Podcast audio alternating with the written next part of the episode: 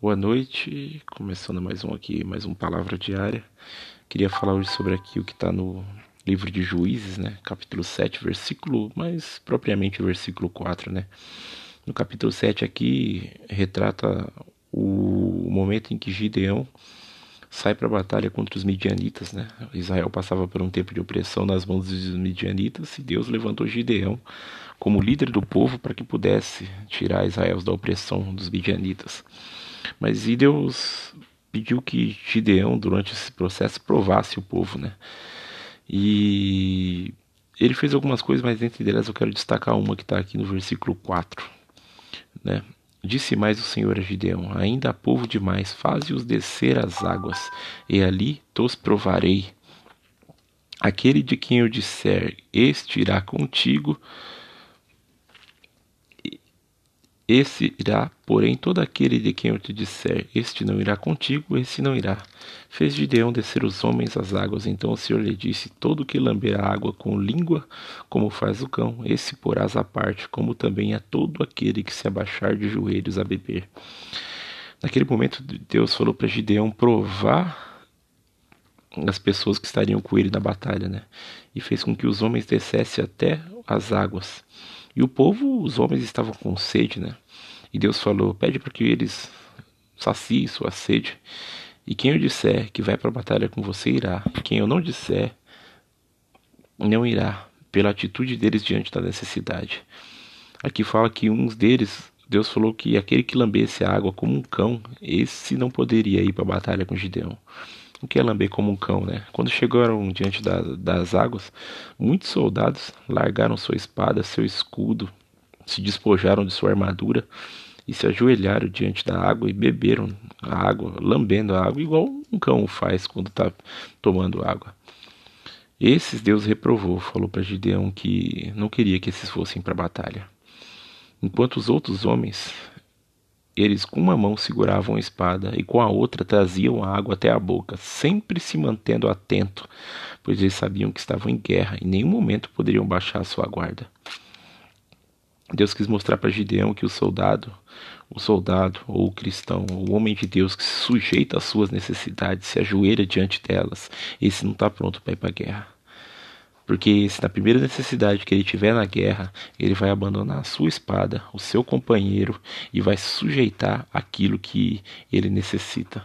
Muitas vezes é o cristão, o cristão dentro da igreja que ainda tem coisas às quais ele se sujeita, seja um vício, seja um pecado, seja uma situação, seja algumas falhas do dia a dia dele.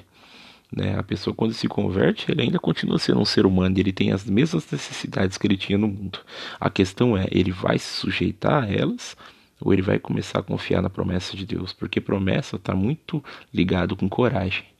Porque você confiar numa promessa de um Deus que fisicamente você não vê ele, você só o conhece, como diz aquela música do Renascer Praise. Eu não, eu, eu não conheço o teu rosto, mas eu te reconheço em todo lugar. Como eu te reconheço em todo lugar? Através das suas obras, através dos seus milagres, através dos seus feitos na vida de muitas pessoas, testemunhos vivos, como vemos por aí. Então, promessa está muito relacionada com coragem, porque você tem que ter coragem para confiar na promessa. O mundo vai sempre te dizer o contrário. Né? Diante da necessidade, o mundo vai falar: cadê o seu Deus?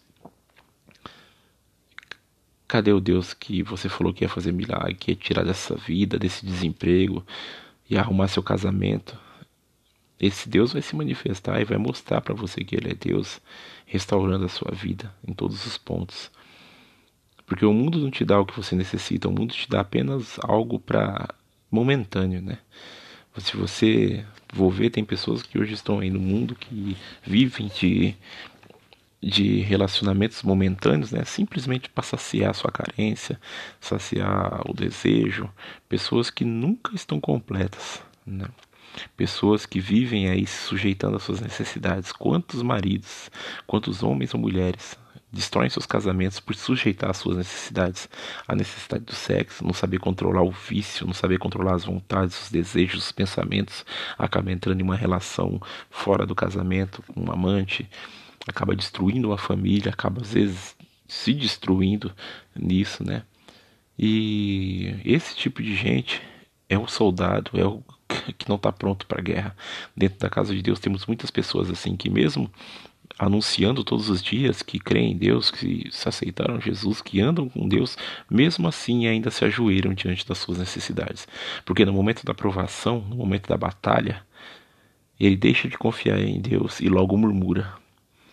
E logo ele larga a sua espada. O que é a nossa espada? A palavra. O cristão ele tem que ser, se base, a base da vida dele tem que ser a palavra.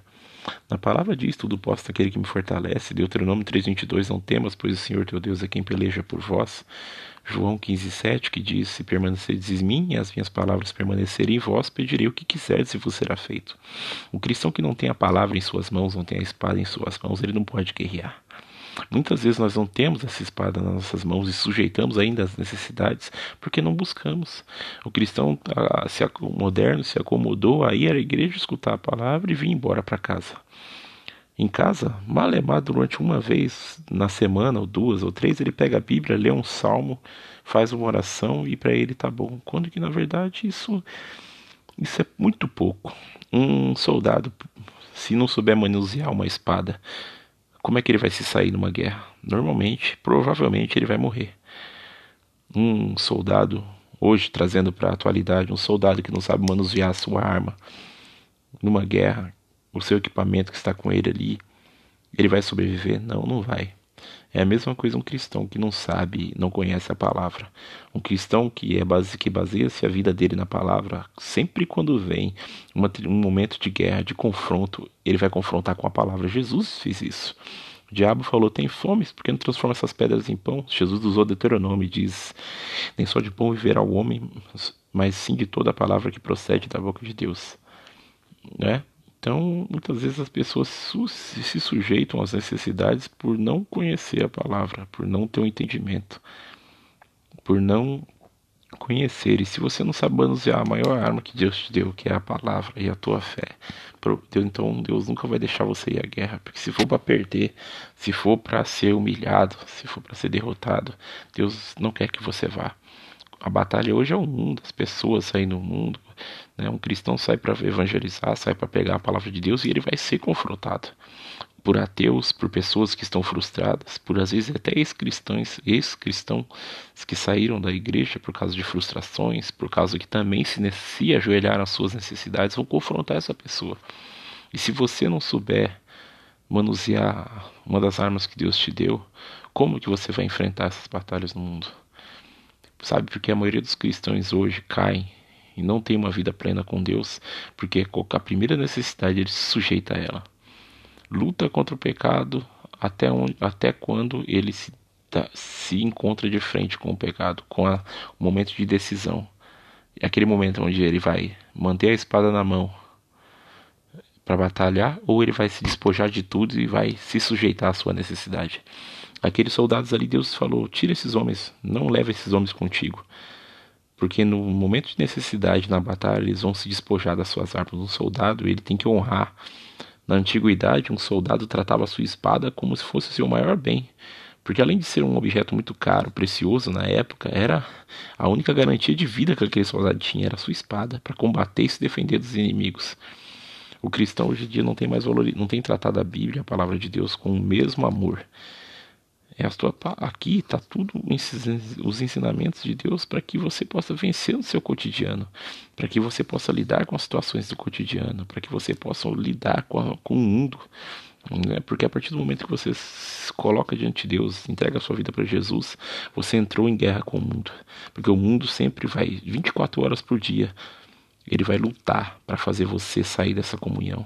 E se você não tiver um entendimento, não estiver buscando a palavra, não só a palavra, mas a oração, o jejum, são as armas que Deus nos deu.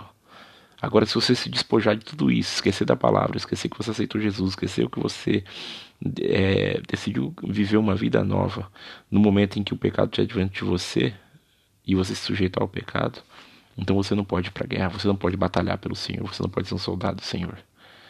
Deus não aceita esse tipo de gente. Deus não pode caminhar com você dessa forma. Deus vai pelejar por você, guerrear por você, assim como está em Deuteronômio 3:22, mas Deus também fala: "Faz que eu te ajudarei".